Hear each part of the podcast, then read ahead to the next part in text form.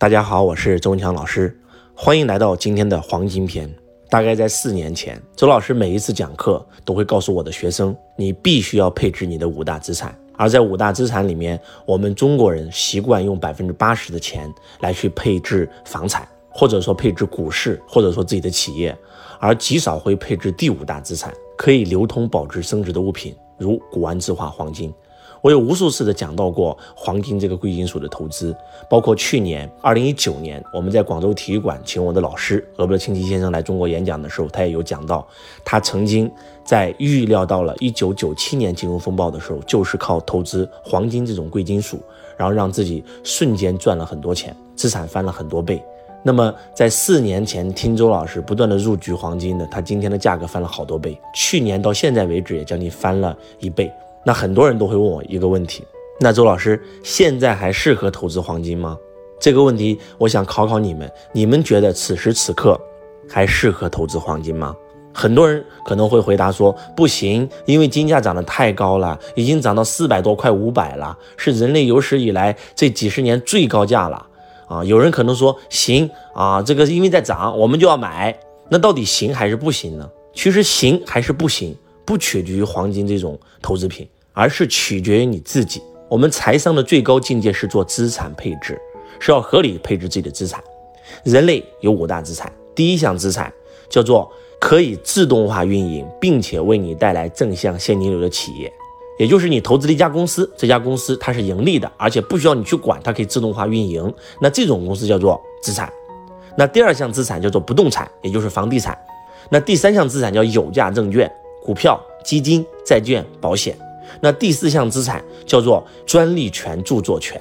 那第五项资产叫做可以流通并且保值升值的物品。我的老师告诉我说，一个有顶级财商的人，他一定不会把自己所有的钱全部放到一种资产里面。我们永远不要把所有的鸡蛋都放到一个篮子里。很多很多的人通过股市赚到了钱，他就把他所有的钱全布局到股市。他有一个亿的身价，他一个亿全在股市，结果一个股灾，他有可能一夜回到解放前。有些人是靠做企业赚到了钱，他就把所有的资产全部布局到了企业里，他可能会花大量的钱去买机器设备、招员工、买厂房。他有一个亿的身价，他可能会拿一个亿甚至八千万来去配置他的第一项资产。结果一个金融危机、一个疫情，或者说时代变革，他有可能一夜之间回到解放前，他的行业衰退了，行业衰落了，就像当年的胶卷一样，就像当年的 BB 机一样，就像当年的大哥大一样。那么也有一些人，那就是我们典型的中国人。我们赚到钱以后，会习惯性的把钱投资到房地产上，因为这些年中国的房价一直在上涨，所以我们中国人有了钱以后，会用百分之八十的钱来配置房地产。那如果说我们中国的房市会像当年的香港，会像当年的东南亚，会像当年的日本，会像当年的美国一样断崖式下跌的话，那这些人有可能会再次一夜回到解放前。不要告诉我不可能，任何一个投资品它都不可能永远一路向上扬。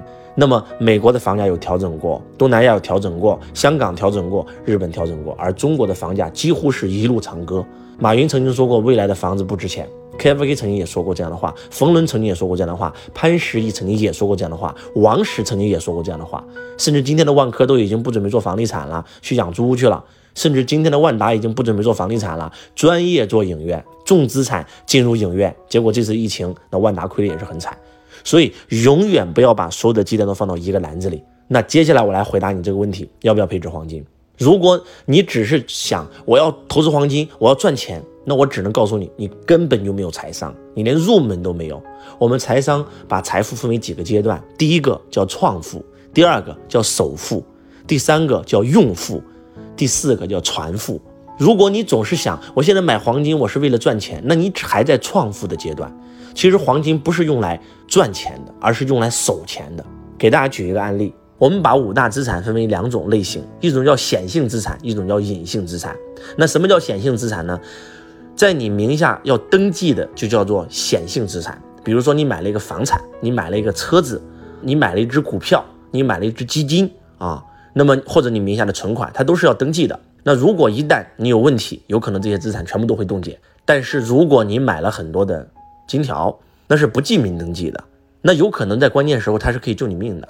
那或者说你配置了一些这个保险，而且是做到这个防护功能的，有避灾避税功能的保险，那有可能这个资产也不会被击穿，你可以保单贷款出来救你命的。换句话讲，一个最正确的资产配置的方式，假如你有一个亿的身价，用两千万来投资到第一项资产企业里，如果全亏了没关系，还有八千万，用两千万投资房地产，两千万投资有价证券，两千万投资专利权著作权，两千万投资可以流通保值升值的物品，这才叫一个合理的资产配置。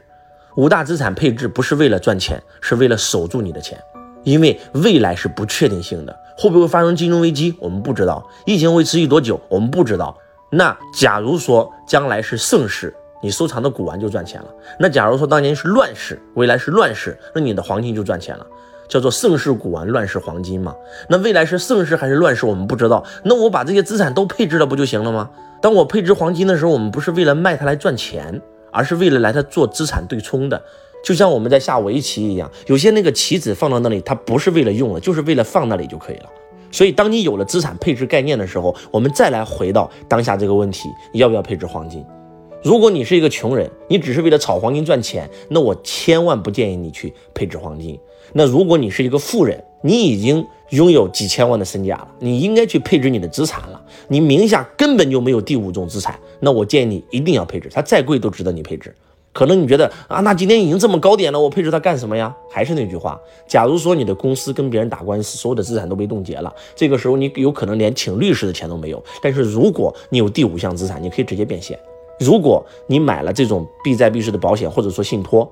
那是不会被击穿的，是有防火墙的。这种叫做隐形的资产，你可以拿出来保单贷款，直接去请最好的律师来打这场官司。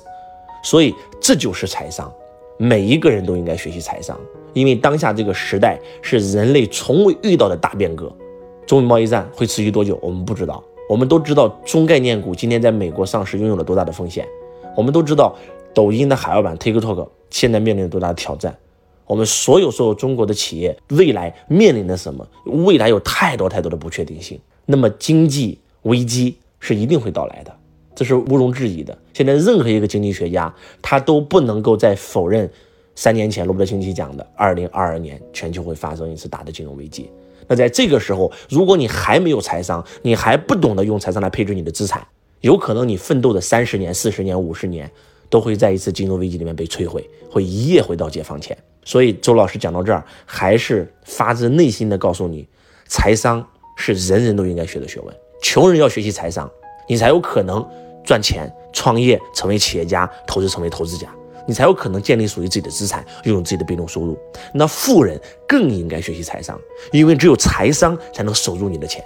在这里，周老师最后再说一句：不是用财商赚来的钱，到最后都会凭你的实力通通亏掉，真的。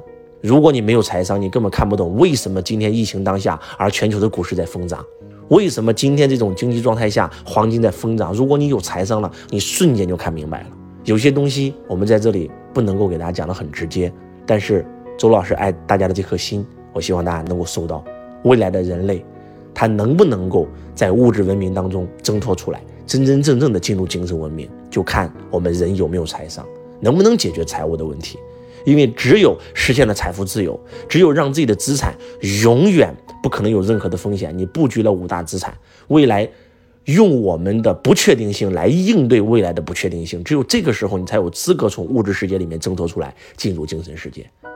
我是周文强老师，我爱你如同爱自己。与周老师一起学习财商，传播财商，帮助更多的国人实现财富自由，身心富足。感恩大家。